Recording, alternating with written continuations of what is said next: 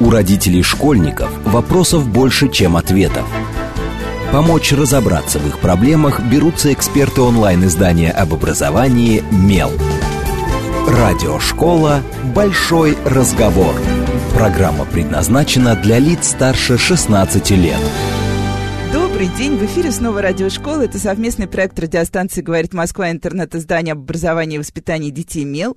У микрофона сегодня я, Надя Попудогла, главный редактор «Мела», а в гостях у меня сегодня директор школы. Школа номер 444, Московская, Павел Северинец. Добрый день, Павел. Добрый день. И мы обозначили тему нашего разговора, каким будет новый учебный год. Почему? Ну, я думаю, в общем-то, для всех это капитан очевидность, каким он ну, вернее, то, чего мы боимся, к чему мы стремимся, у всех, конечно, немножко разные цели, но так или иначе, когда э, за последний, наверное, месяц и к нам в МЕЛ, и в соцсетях пришла туча вопросов. А правда ли? И дальше начинаются варианты того, каким будет учебный год. А вы слышали, что уже во всех школах лежат приказы, что учебный год с 20 сентября будет дистанционным. А вы слышали, что всех педагогов заставили за лето пройти переподготовку, обучиться там новым цифровым технологиям и так далее? А вы слышали, что государство запустило какую-то платформу, и, судя по всему, все дети окажутся на... Паш, в общем, давайте, приказ уже лежит. Что там на столе у директора? На самом деле у нас ничего нету никаких приказов, никаких распоряжений. Мы тоже читаем социальные сети, мы тоже читаем интернет, а мы тоже отвечаем на вопросы родителей ровно такие же, которые, собственно говоря, муссируются и которые ходят вот на поверхности и лежат. Ну, это понятно от э, дефицита информации, от определенного стресса и страха, от того, что мы пережили да, весной, в начале лета а, в связи с пандемией. Вот, поэтому э, у нас нет никаких приказов. Единственный документ, который есть сейчас, это рекомендация Роспотребнадзора о том, сначала они были как заканчивать заканчивать учебный год, если школы вдруг по каким-то причинам откроются, да, и будут продолжать, где ситуация позволяла. Это был конец учебного года. Сейчас есть вторая редакция этих самых э, рекомендаций Роспотребнадзора об организации очного обучения. Вот. Они, конечно, тоже вызывают много вопросов. Это про разное время да, я начала уроков. Тоже это спросить, да, и так далее. То есть это, это единственный документ, который вот есть сейчас юридически оформленный и имеющий какую-то силу. А, по, э, собственно говоря, всем заверениям и вот по ощущениям и все остальное, ну, по заверениям и министра просвещения Кравцова, и вот недавно читал а, ответ а, Татьяны Васильевой, которая сейчас заместитель министра просвещения, о том, что учебный год начнется с 1 сентября в очном режиме с учетом рекомендаций Роспотребнадзора. Ну, Понятно, того что самого документа, в разных регионах ситуация может быть разная, это надо понимать и принимать. Вот, поэтому, конечно, будут отталкиваться от тех реалий, которые есть, но все настроены на то, чтобы начинать учебный год очно, учителям, э, конечно, очень многое дало вот это дистанционное обучение, которое было в конце учебного года. Их на самом деле не надо отправлять ни на какие курсы, они уже, в принципе, все освоили очень быстро и, что называется, методом погружения. И более того, в коллективах, я знаю точно, мы общаемся с другими директорами, все обсудили, что получилось, что не получилось, на какие программы мы делаем ставку, какие платформы мы будем использовать в качестве там, дополнительных возможностей. Вот, и это лучшие курсы повышения квалификации на самом деле. Вот, а сейчас педагогам некогда это делать, могу честно сказать, потому что, ну, кто-то вышел очно работать, это я про воспитателей, они, дети, сады полны, дети все ходят, работать надо. А остальные педагоги были заняты на ЕГЭ, поэтому они, собственно говоря, сейчас работают, у них страда, вот они сейчас организаторы на ПП, некогда даже учиться, потому что, собственно говоря, вот сейчас самая жаркая пора, вот еще чуть-чуть осталось, и мы завершим эту процедуру. А дальше отпуска. Моя надежда, чтобы педагоги хотя бы отдохнули, чтобы их никто не терзал никакими вопросами, вопросами, они все-таки тоже пришли в чувство после всего этого, что было. Вот, и 1 сентября мы пойдем учиться очно. Вот еще тоже такой, наверное, вопрос. Э, и тут, э, ну, мне кажется, немножко, конечно, подкачала структура того, как общалась с обществом э, Министерства просвещения, которое то сказало, что линейка будет, то линейка не будет, то линейка будет в особой форме. Но я не знаю, у меня к линейке всегда такое, как у родителей, очень ну, спорное отношение. Я не люблю стоять в физкультурном зале три часа потеть. Вот, я понимаю, что определенная ритуальность должна быть, но как-то все равно в прошлом году мне пришлось выйти, потому что я, например, плохо духоту переношу, и я в итоге наблюдала через окно физкультурного зала, как мой ребенок проходит посвящение в первоклассники. Было немножко обидно, ну ладно. Что с линейкой тоже? Вы как, подождете, подумаете и посмотрите на ситуацию? А, значит, я когда увидел это сообщение и несколько сообщений, которые противоречили друг другу, да, тут, мне, тут мне включился историк, и я полез к первоисточнику. Я начал искать слова министра, что, собственно говоря, он сказал. Я там четко прочитал, что линейки будут, но с учетом, в очном режиме, но с учетом рекомендаций Роспотребнадзора. Вот то, что я прочитал. Дальше я прочитал миллион интерпретаций различных СМИ и увидел, что, в общем, да, интерпретации пошли не те, что министерству пришлось, в общем, разъяснять снова, что, собственно говоря, они имели в виду. Значит, а, мы линейку всегда проводим на улице, она очень короткая, это принципиальная позиция. Я знаю, да, что это проблема иногда, там, театральные представления, шествия, уважаемые люди подтягиваются, але, которым але, есть общем, что сказать, да. да, и, в общем, это затягивается это на полтора-два часа. У нас очень коротенькая линейка, она проходит вот на школьном стадионе, всегда на улице. Если будет дождь, то, собственно говоря, только первые одиннадцатые, сказали им слова, ребята ввели в школу первоклассников, и на этом процедура закончилась. Если погода позволяет, мы укладываемся в 20 минут, при этом это просто стихи первоклассников, это поздравления одиннадцатиклассников, и, собственно говоря, все классы входят в школу, им читают стихи. Поэтому большую часть линейки занимает именно проход и вход в образовательную организацию, и на этом мы линейку завершаем. Мы готовимся ее проводить очно. Мы ждем рекомендаций, которые будут от Роспотребнадзора. Я тоже придерживаюсь того, что ну, определенная ритуальность, определенный праздник, он все-таки должен быть как некая точка начала. Она должна состояться, но она не должна быть раздутая. Поэтому мы внимательно посмотрим, если надо будет, ну, проведем ее в две волны. Там, пер, ну, одна часть детей, потом вторая часть детей. Как это было, когда была вторая смена. Я сам так на линейку ходил 1 сентября, когда был во второй смене учился. Мы приходили к часу. Да, я, дальше, кстати, тоже один год была и, и дальше, и дальше мы начинали учиться. Так, да. Было какое-то такое ощущение, что ну, что-то неправильно происходит, но, в общем, вроде начали учиться. Вот, и э, мы будем внимательно следить за вот теми юридическими документами. Я, честно, устал перетирать слухи, сплетни, разговоры. Я говорю, давайте дождемся официального документа, потом его прочитаем и на него прореагируем. Для меня также вот понятно, что линейку мы начнем очень в формате. Мы ориентированы на то, чтобы очно заниматься и учиться в школе, смотреть и реагировать вот на те рекомендации, которые нам дадут потому что это все-таки рекомендация. Это важно всегда помнить, что это рекомендация. Вот, да, а сейчас... Иногда может не быть возможности все выполнить, если вдруг. Ну, естественно, исходя из здравого смысла. И номер два, а, то, что как бы я понимаю, что вот этот период, который случился с нами в конце учебного года, мы из него тоже учтем и возьмем этот опыт на вооружение, и, может быть, какие-то модули, какие-то курсы, какие-то составные части учебного процесса мы сможем тоже вот так вот интегрировать в очное образование. Потому что не все было так уж прям ужасно, и не все было чудовищно. Вот, потому что есть некоторые предметы в учебном программе, в учебном плане, которые мы должны обязательно изучить, но жалко тратить время. Я спокойно их организую в дистанционном формате, и все отчитаются, что они молодцы и все сделали хорошо. У меня для этого есть уже опыт, и многие педагоги это прошли. Например, некоторые платформы у нас, вот как ни странно, математики освоили. Вот, игровая платформа, этот Discraft, я не помню, как он называется, вот где они там все сидят.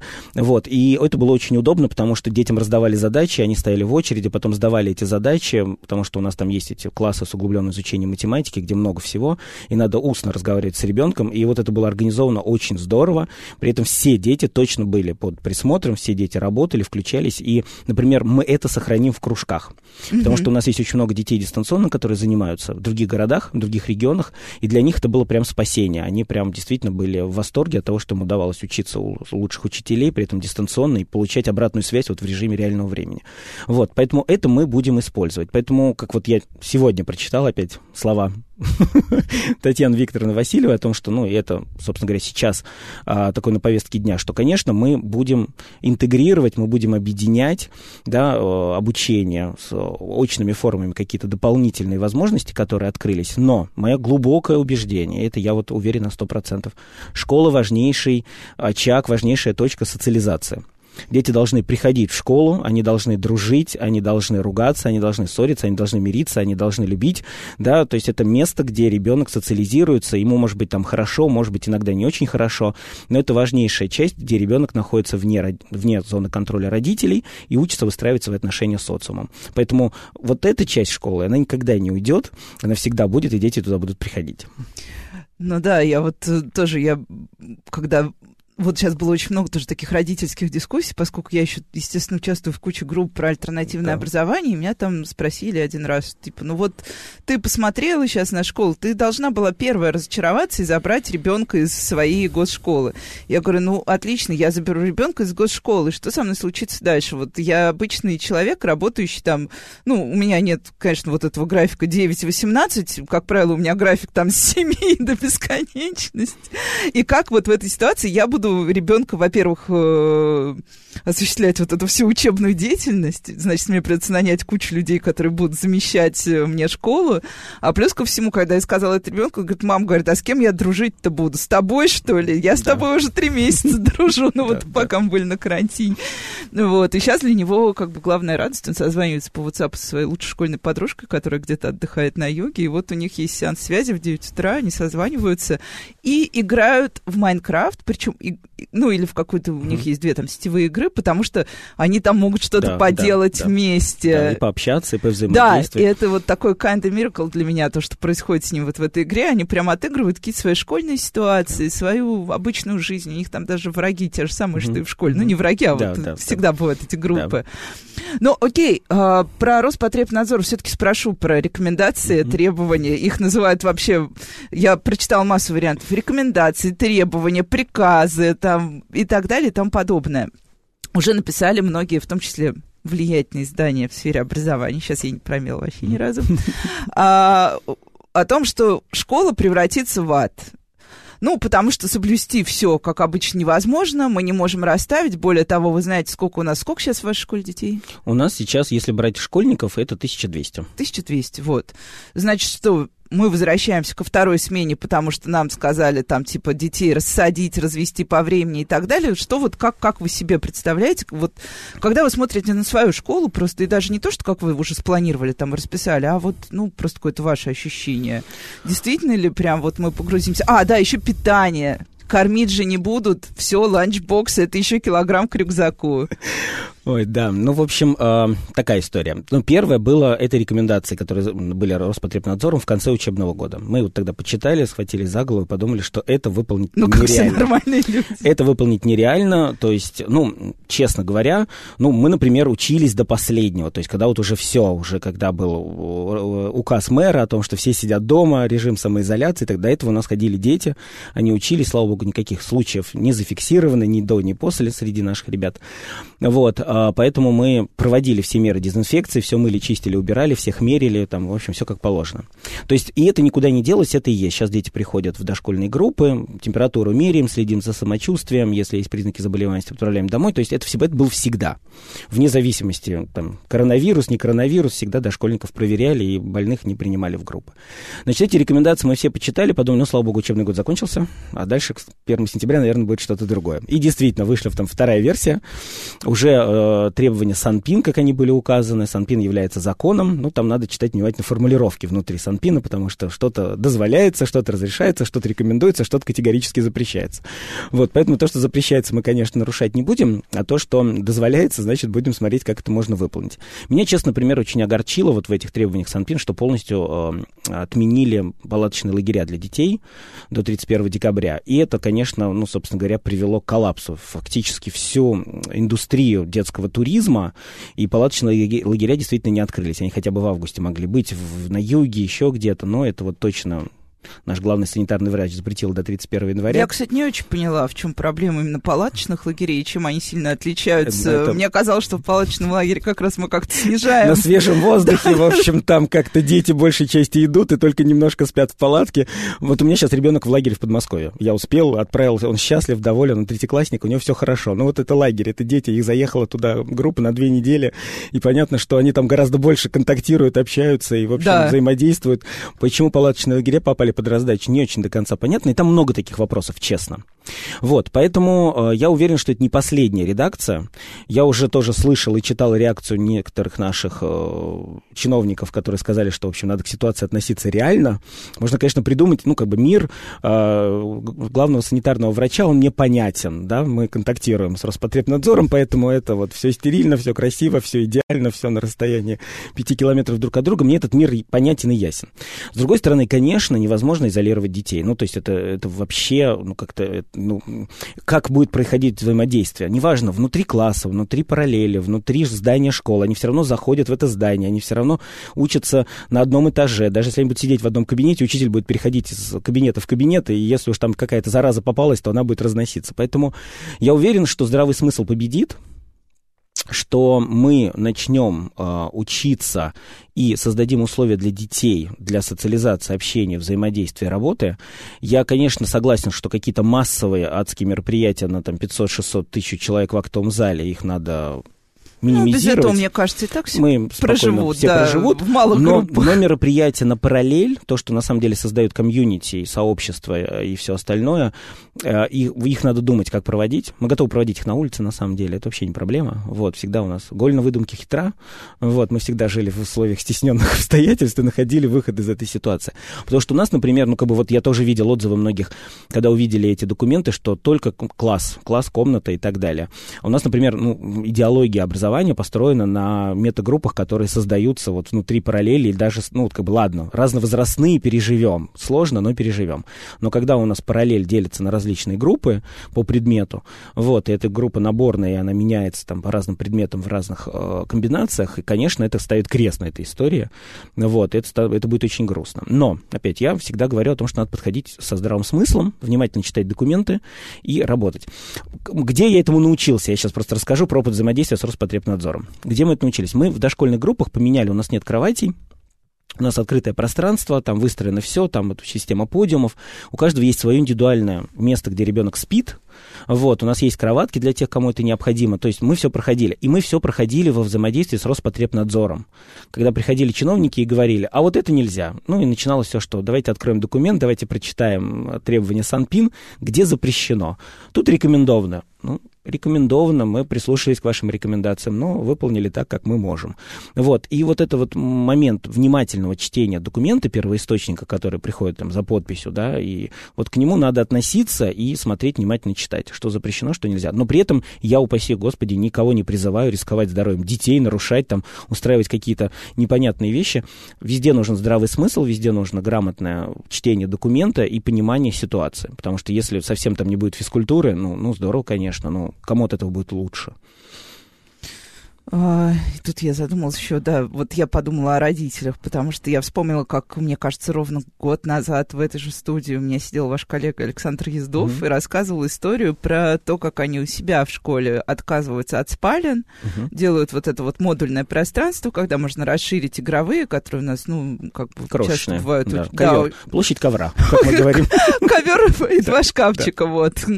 Да, вот, и он рассказывал, что прям вот отдельно приходится работать с родителями, объяснять им, как вот, э, как вот ну, почему мы это да. делаем, почему да. подиум не так страшно, почему с подиума там люди, дети не упадут, не да. сломают голову, да. хотя, я не знаю, вот если хотя бы раз видел подиум, я не очень понимаю, как с них может так сильно упасть. А, вот. А, сейчас вот о чем все-таки больше всего спрашивают родители, помимо того, дистанционка или онлайн? Я уверена, что вам... Я помню, что вы мне во время карантина в подкасте рассказывали, что к вам даже в магазине подходят да. и спрашивают, что будет. Что будет? Ну, вот что пер... еще спрашивают? Первое, конечно, онлайн-дистанционка. Если дистанционка, то какие ресурсы мы будем использовать? Потому что, ну, родители тоже как-то планируют, они уже сложили, у них сложилось мнение о тех или иных ресурсах. Вот. Дальше, конечно, тогда вот был очень острый вопрос на тему того, как пройдут экзамены. Вот они, кстати, проходят в абсолютно штатном режиме. Вот, вот вот абсолютно в штатном а сейчас. я еще спрошу про ЕГЭ. Хорошо, вот, то есть как бы все, никаких сложностей, каких-то проблем вот их нету, слава богу. Я даже вот, ну, не слышал о том, что они есть. Вот. Следующее, а, ну, а дальше все про учебный процесс на самом деле, как бы, ну, вот, а, а мы будем в форме, без формы, а у нас нет формы, у нас там деловой стиль одежды, вот там как бы придерживаемся, ну, совсем жесткого дресс-кода нету, но стараемся, да, яркие, яркие Да, я, я очень люблю читать правила школы, рекомендации как раз по деловой одежде. У нас все свободно очень написано. Не, вот. Ну да, не, мне просто нравится, что э, Простите, я ушла от темы, для меня это такой супер фан история. Я один раз, когда рылась в документах школ, я поняла, что у всех, э, ну, у многих э, рекомендаций есть единый источник, да. в который каждая школа добавляла что-то, какую-то свою боль, явно исходящую из конкретного случая. Типа, запрещается появление девочек с павлиньями перьями. С хвостом, с павлиними перьями, еще чем-нибудь там много смешных моментов. Я смеялся, я представила девочек с павлиними перьями. У нас одна строчка о том, что деловой стиль одежды, и этого вполне достаточно. Вот. Как бы, а каждый сам понимает, насколько это деловой. Ну, для кого-то джинсы, для кого-то, может быть, пуловер или кардиган. Ну вот, значит, форма останется, не останется. Вот, будет ли физкультура и в каком формате она будет проходить, потому что, ну, у нас очень много ребят занимаются спортом профессионально, и мы стараемся все-таки вводить Да, а вы поясните, что с физкультурой-то не так? С физкультурой что не Почему так? Ну, собственно говоря, вопросов? А, ну, физкультура это всегда боль, честно, потому что, ну, в начальной школе все обычно более-менее нормально, а вот средняя школа, когда ребят начинают уже более-менее заниматься профессионально спортом, а у нас 80% занимаются реально спортом, ходят в спортивные секции, кто-то спортшколы, и вот эта ситуация освобождений, можно ли за- зачесть результаты занятий в Я спортивной тут родитель, школе. я все время Вот. спрашиваю, можно мы я принесу? Мы, кстати, очень спокойно к этому относимся, да. Если мы в старшей школе вообще отказались от урока физической культуры, все перенесли во вторую половину дня урок секция. Если ты мастер спорта или кандидат в мастера спорта, и профессионально занимаешься спортом, вообще ты освобожден, у тебя так пять, ты молодец. Золотой значок ГТО, молодец. Хочешь ходить в тренажерный зал или еще куда-то, принеси справку, что ходишь, дай в конце триместра, ну, полугодия нормативы. И если ты не той, не той категории не относишься, для тебя есть кружок во второй половине дня, приходи, играй два часа в волейбол, футбол, баскетбол, там, выбирай для себя Вот мне секцию. всегда казалось, что это самая будет хорошо. разумная организация Ну, в общем, вот, в школе. Да, по отзывам мы в этом году провели десятиклассников, я у них они сказали, это прям вот супер, то, о чем мы мечтали, то, что нам было нужно, они прям довольны, поэтому мы продолжаем эту историю.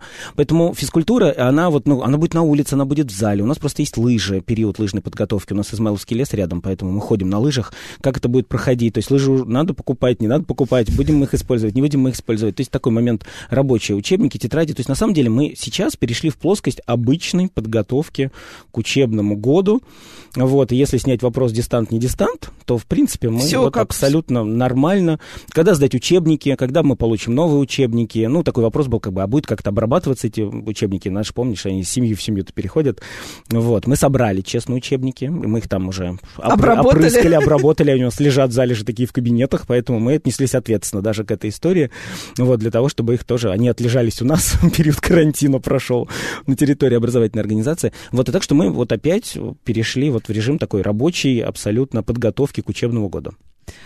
А родители первоклассников? Тоже бытовые вопросы. Мы провели, честно, родительские собрания А, вы все. провели, мы да? онлайн их провели.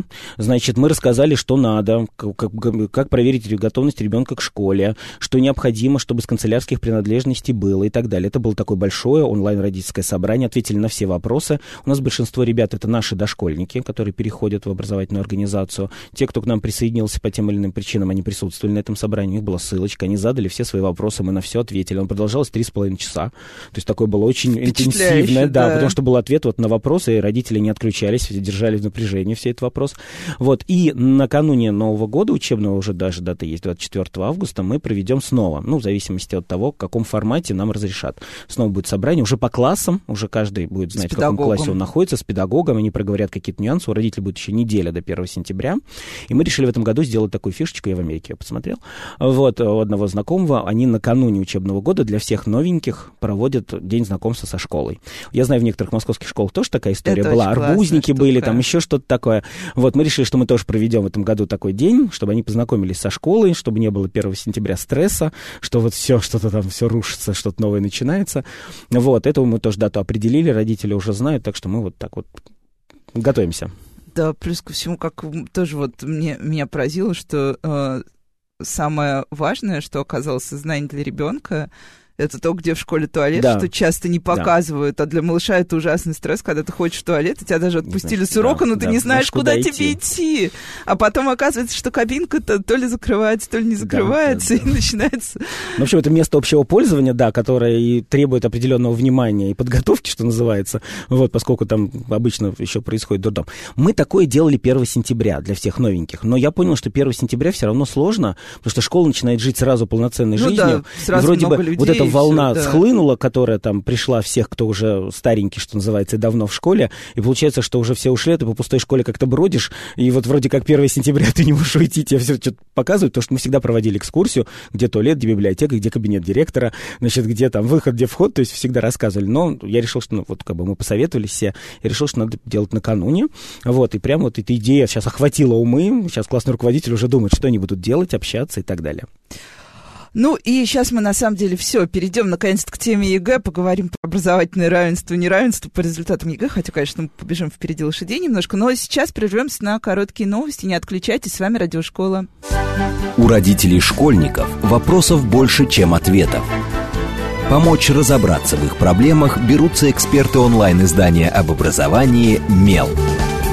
Радиошкола «Большой разговор». Добрый день, в эфире снова радиошкола. Это совместный проект радиостанции «Говорит Москва» и интернет-издание об образовании и воспитании детей «Мел». У микрофона, как обычно, я, главный редактор «Мела» Надя Попутогла. В гостях у меня сегодня Павел Северинец, директор Московской школы 444 или три четверки. Добрый день еще раз, Паша. Добрый. Вот, о чем мы говорим? Мы говорим, вот если вы пропустили, то вам придется послушать повтор программы. Мы говорим, говорили о том, в каком формате начнутся занятия 1 сентября, онлайн или дистанционно, поэтому переслушивайте, я не буду пересказывать, извините. Вот, поговорили про те самые требования Роспотребнадзора, из-за которых уже было так много и страхов, и паники, и переживаний и поговорили даже немножко про 1 сентября. Вот заканчивали мы как раз на первоклассниках. Я еще задам один маленький вопрос про первоклассников, вообще не имеющий отношения к дистанционке и прочему, про родителей. До сих пор просят ходят к директору и просят, а можно моего ребенка к вот этому учителю? Ну, или есть, все, есть, или ушло. Есть, так, есть такие пожелания, конечно. Ну, во-первых, появилась же в Москве программа 1.3, ускоренное обучение. Там понятно, там учитель, требования, надо пройти собеседование и так далее. Вот, ну, да, ходят, просят, ну, как бы, ну, меньше чем было меньше, еще несколько да, лет назад, меньше. Вот, э, ну, у нас такой разговор, что вы доверяете школе, и те педагоги, которые работают в нашей школе, они профессионалы, иначе бы они у нас не работали. Поэтому они все очень достойные люди, и будете учиться. А, ну, и через какое-то время, на самом деле, ну, вот действительно, когда начали учиться, первый там месяц, может быть, ну, приходит еще родитель, говорит, ну, нам кажется, что вот не очень подходит, да. как-то сложно. Я говорю, вы точно уверены? Ну, в общем, мы прорабатываем ситуацию с каждым родителем, и иногда это просто такие, ну, немножко страхи. Вот, они еще начитаются форумов каких-то там ужасных про педагогов, ну, вот, и потом и начинают... про педагогов, потом это же стандартная, вот если посмотреть любую локальную московскую группу в социальных сетях, там где-то вот весной начинается да, вопрос, да, там, да. типа, а что вы знаете про школу 444? Да, да, а да. кто там самый лучший? И дальше да. пишут там, а вот такая-то, она прям такая да. хорошая, мой ребенок. А вот такая-то, она, ну и У дальше формируется мнение. Да, да, да, но плюс да. ко всему никто не учитывает, что, собственно, все дети разные, да. все родители разные, и вообще, на самом деле, ты по большому счету не угадаешь, сложится у твоего ребенка Конечно. прям все идеально с педагогом, или что-то может пойти в какой-то момент не так. А, но а, при этом давайте тогда вот еще тоже, прежде чем я перекачусь на ЕГЭ, мне хочется, но я себя держу в руках. А, про программу 1.3, потому что тоже нас из года в год много спрашивают, сколько уже уже два-три года, по-моему. У нас первый уже. выпуск уже состоялся, в пятый класс перешли. А, ребята. уже вот даже да. Три года, значит, да. этой программе. Э, и как? Что? Вот в чем суть, собственно, еще раз повторим, просто для тех, кто вообще не знает, что это такое, и тоже Значит, ваши какие-то Ну, эмоции. вспоминаю такое, как все как говорят, это в советское как прошлое, советское, советское время. Да. Я, кстати, учился по 1.4. Я дети, дитя эксперимента, который проводил тогда Монашвили, и мы учились 1.4. И вот я помню, когда все перешли, а мы такие, опаньки, а мы остались в четвертом классе одни в школе, и только через год нагнали. Но мы были шестилетки, в этом-то и смысл. Что э, на самом деле на 1.3 специально проходит собеседование с детьми, э, причем его обрабатывают отрабатывает Московский центр качества образования, насколько ребенок готов к обучению, насколько у него внимание, ну, как бы он может держать внимание, насколько у него он выдержан, насколько он может вот повторять тот самый по тест, правилам. Который это самый там тест из семи, из семи разных позиций mm-hmm. и так далее. Их глубоко анализируют.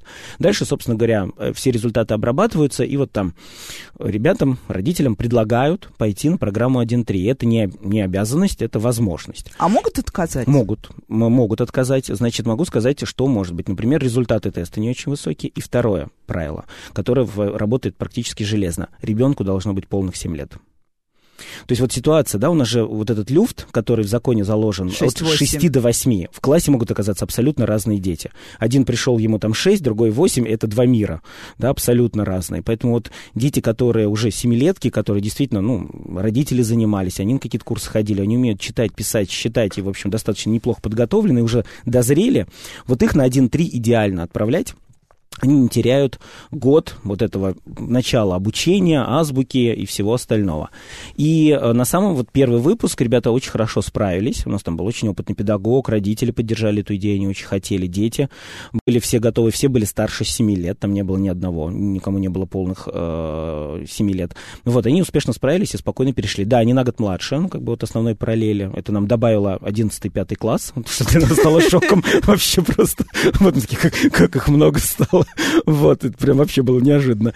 И э, мы сейчас тоже педагогов, которые работают с этим классом, очень внимательно подбираем для того, чтобы вот они понимали, что вот еще психологически, на самом деле, ребята немножечко младше. Им надо адаптироваться, им надо врасти, но образовательные результаты они показали абсолютно вот достойные, абсолютно в линейке четвероклассников, которые 4 года учились, с этим проблем не возникло. Поэтому если родители, да, заинтересованы, видят, что ребенок действительно подготовлен, они им занимались, он действительно созрел, и лучше это 7 лет или около того, потому что вот я, например, сентябрьский, всегда очень сложно. Как родители говорили, мы все не могли понять, когда тебя отправить в школу. Вот, вот эта вот осенняя история, она всегда сложная. Вроде нет полных, вроде как надо идти. И э, действительно, первый год у них сложный. То есть по факту они должны первый, второй класс изучить. То есть темп очень высокий, как бы программу они все равно проходят, все равно у них там эта азбука на несколько уроков появляется. И вот если ребенок готов, и темп, и семья готова оказывать поддержку, ну то есть это действительно не так вот. А вот отдал. это вот очень важное замечание. Да, да, семья готова оказывать поддержку ребенку, потому что будет высокий темп и будет много всего. Вот, то да, на программу стоит, имеет смысл идти. Вот, но если вам учителя там, воспитатели, которые знают вашего ребенка, да, говорят о том, что ну, ну не готов, ну вот сидит, мечтает, там думает, не надо тешить не свои доиграл, родительские амбиции, говоря, да, даже. не надо тешить родительские амбиции и запихивать его, потому что Вася, Петя, Галя, подружка Маня, они все значит, умные пошли в 1-3, а ты глупенький да, пошел а ты в 1-4. пошел в 4. Вот этого делать не надо, у вас ребенок там один, ну ладно, сколько там у вас в семье здорово, хорошо, если их пять, вот, но все-таки они ваши любимые, дорогие, и не надо над ними измываться.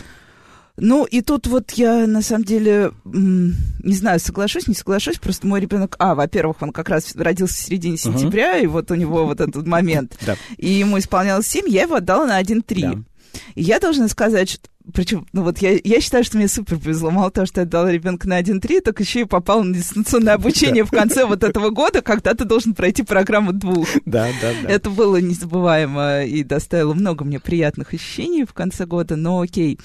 А, я могу просто вот для себя сказать, что для меня, как для родителя, а, была даже немножко неожиданно, ну, в принципе, формально, я все понимала, я да. понимала задачу, я давала себе отчет, я договорилась с бабушкой, что она будет осуществлять моральную и страховать. прочим, поддержку. Вот. Но прям вот объем, например, домашки и всего остального меня иногда ужасал. То есть у меня было немножко ощущение, и вот поправьте меня, если не так, что мы домашкой как бы догоняли то, что не успевал класс в очное время. А вот эта вот история мне не очень понравилась. Я с вами абсолютно согласен, но это проблема учителя, я могу честно сказать.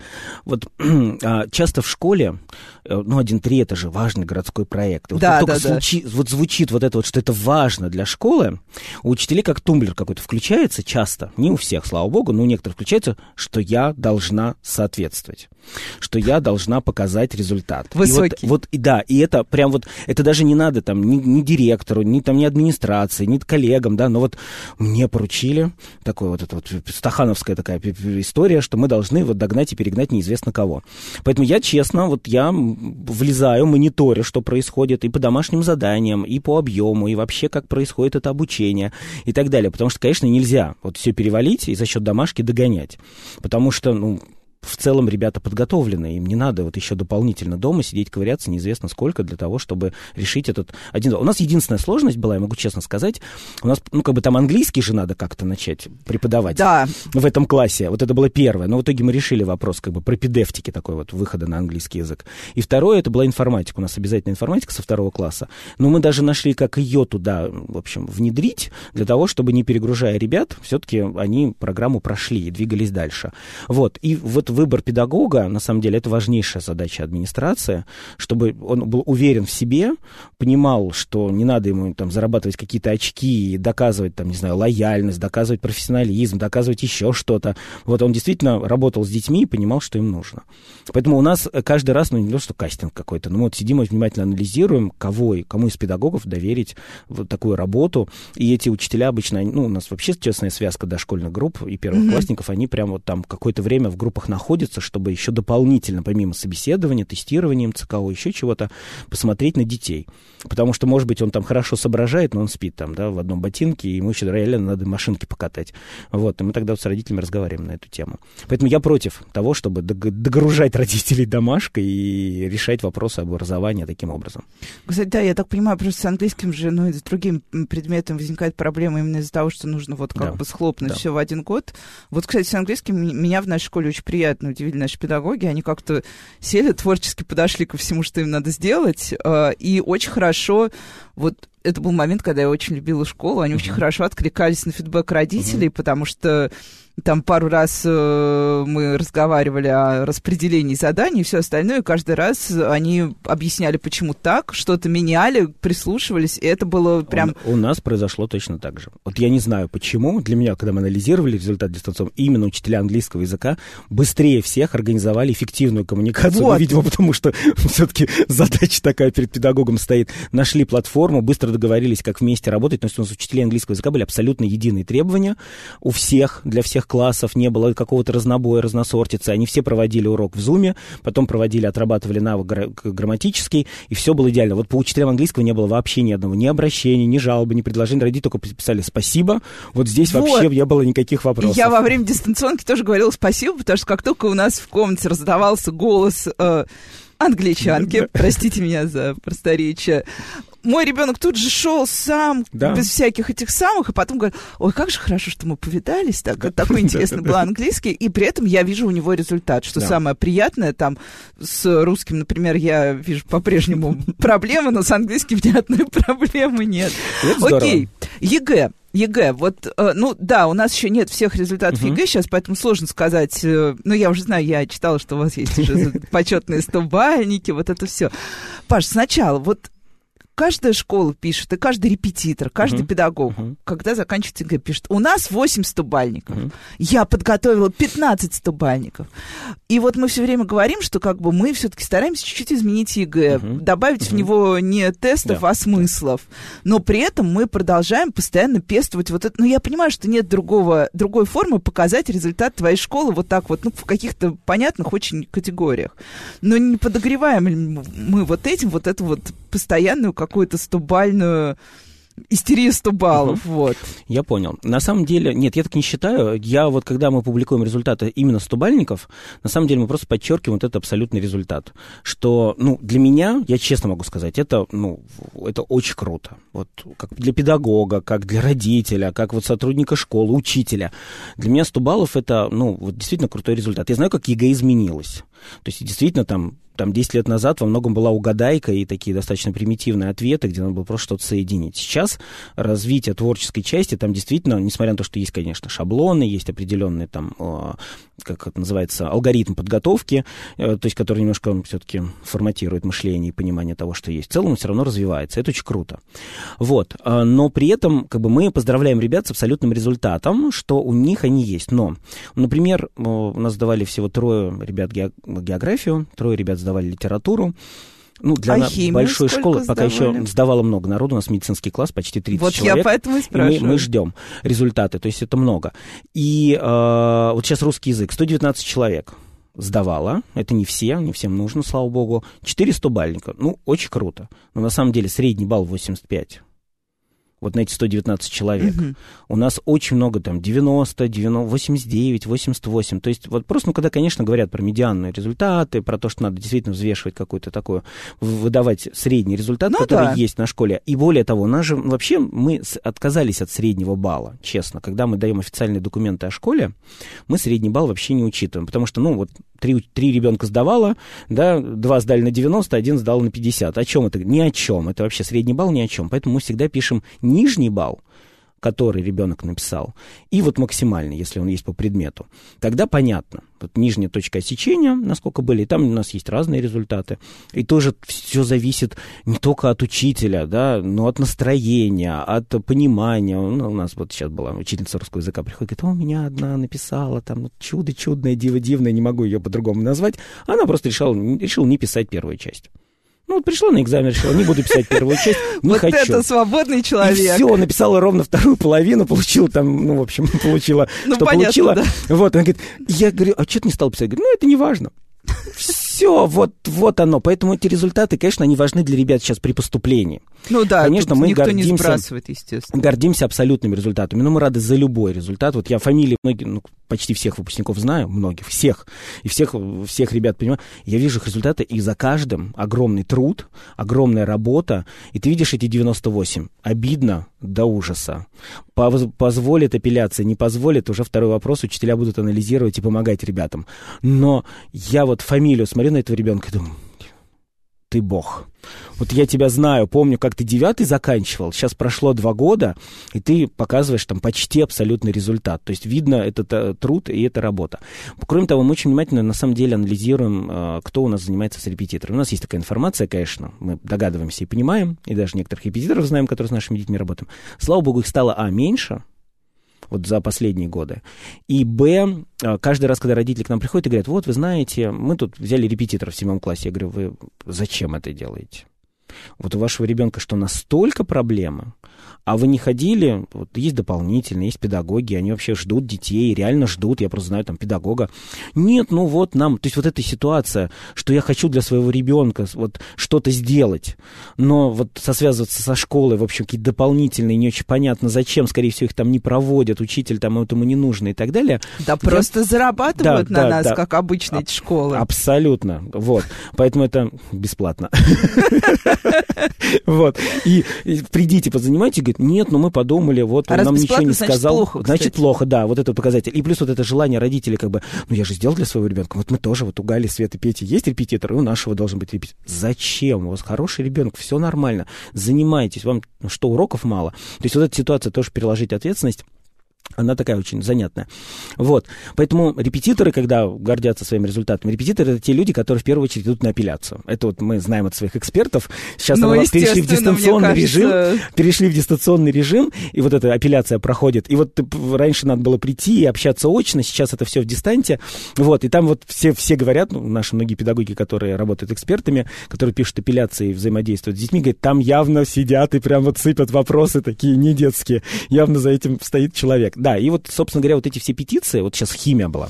Вот да, химия. Давайте про химию, вот потому что сразу ужасно. Тогда... Скажите честно, у вас выходили в слезах? Нет. Нет. Нет. Окей, ладно, первый вопрос снят. Мы общались с ребятами, которые выбрали, ну, у нас химию сдают те, кто идет в медицинские, в медицинские университеты. У нас есть несколько там маркеров разных ребят, кто здорово, действительно химией занимался и показывал высокие результаты. Те, кто, ну, как-то не складывалось. Вот, в слезах никто не выходил.